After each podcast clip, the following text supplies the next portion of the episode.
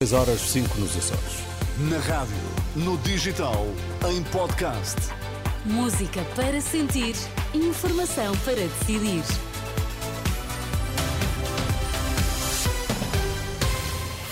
Notícias na Renascença destaques a esta hora.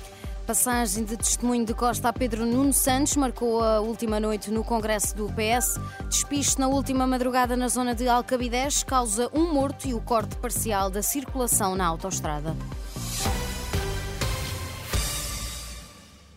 António Costa despediu-se na última noite dos socialistas, no congresso em que passa o testemunho a Pedro Nuno Santos. Num balanço de oito anos do governo, garantiu que só o PS pode fazer melhor que o PS e deixou um recado ao Presidente da República, sublinhando que pode ter sido derrubado, mas não foi derrotado. Podem ter derrubado o nosso governo, mas não derrubaram o Partido Socialista.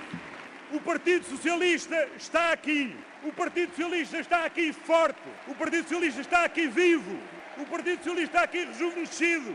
António Costa, que diz que Pedro Nuno Santos está pronto para vencer as eleições de março e vai fazer hoje o seu primeiro discurso como secretário-geral no Congresso do PS após a reeleição de Carlos César como presidente do partido, cargo ao qual concorre sem oposição. O líder parlamentar do PS afirma que Marcelo Rebelo de Sousa derrubou a maioria absoluta. Durante o programa São Bento à Sexta da Renascença, Eurico Brilhante Dias concorda com o discurso de António Costa. A dissolução do Presidente da República acabou com uma solução política estável e operacional. O Sr. Presidente da República tomou, a decisão, tomou uma decisão com a qual. Mas foi um dos que contribuiu para derrubar este governo? Para derrubar esta maioria, é evidente. Nós temos hoje 120 deputados, que ainda hoje, no dia que falamos, aprovaram um conjunto de diplomas importantes e, e essa maioria é uma maioria que continua operacional e operativa Declarações de Eurico Brilhante Dias, líder parlamentar do PS, no programa São Bento, à Sexta da Renascença, que pode ouvir na íntegra em rr.pt. Em Coimbra, o Centro Hospitalar Universitário acaba de criar uma resposta diferenciada para doentes enviados pelos centros de saúde.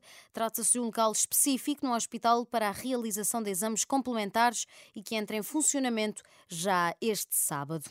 Na última madrugada, um despiste de um veículo ligeiro na A16, na zona de Alcabidez, causou um morto e o corte parcial da circulação na autoestrada. Há duas vias obstruídas no sentido Cascais-Sintra, é o que diz a Proteção Civil à Lusa, devido ao acidente. O alerta foi dado um pouco depois das 3 da manhã e às 5 e 10 da manhã ainda se encontravam no local 11 operacionais apoiados por quatro veículos, de acordo com a mesma fonte. Foi um jogo mal conduzido pela equipa técnica, mas isso não justifica o empate do Futebol Clube do Porto a uma bola na casa do Boa Vista. São declarações do técnico Sérgio Conceição, que sublinhou que a equipa foi ineficaz em termos ofensivos, apesar de ter tido oportunidades para ganhar. Mais uma vez fomos, fomos uh, ineficazes em termos, em termos ofensivos, ou seja, tivemos algumas ou muitas situações para, para acabar o jogo com uma, uma vitória uh, com golos. Eu acho que há que reconhecer que o Boa Vista organizou-se bem defensivamente, foi muito agressivo.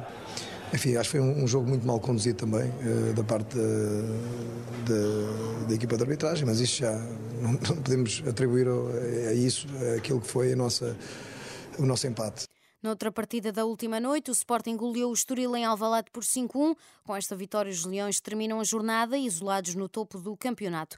O Benfica vai à Aroca este sábado. Os encarnados somam neste momento 36 pontos. O jogo está marcado para as 6 da tarde e vai contar com relato na rádio, na app e no site da Renascença.